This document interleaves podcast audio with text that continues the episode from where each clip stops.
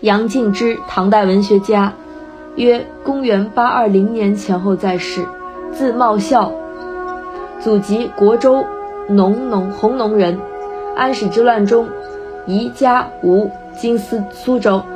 唐代文学家杨林之子，生卒年均不详，约唐宪宗元和末前后在世。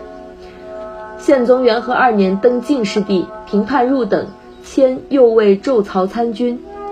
元和十年在吉州司户任，累迁屯田户部郎中。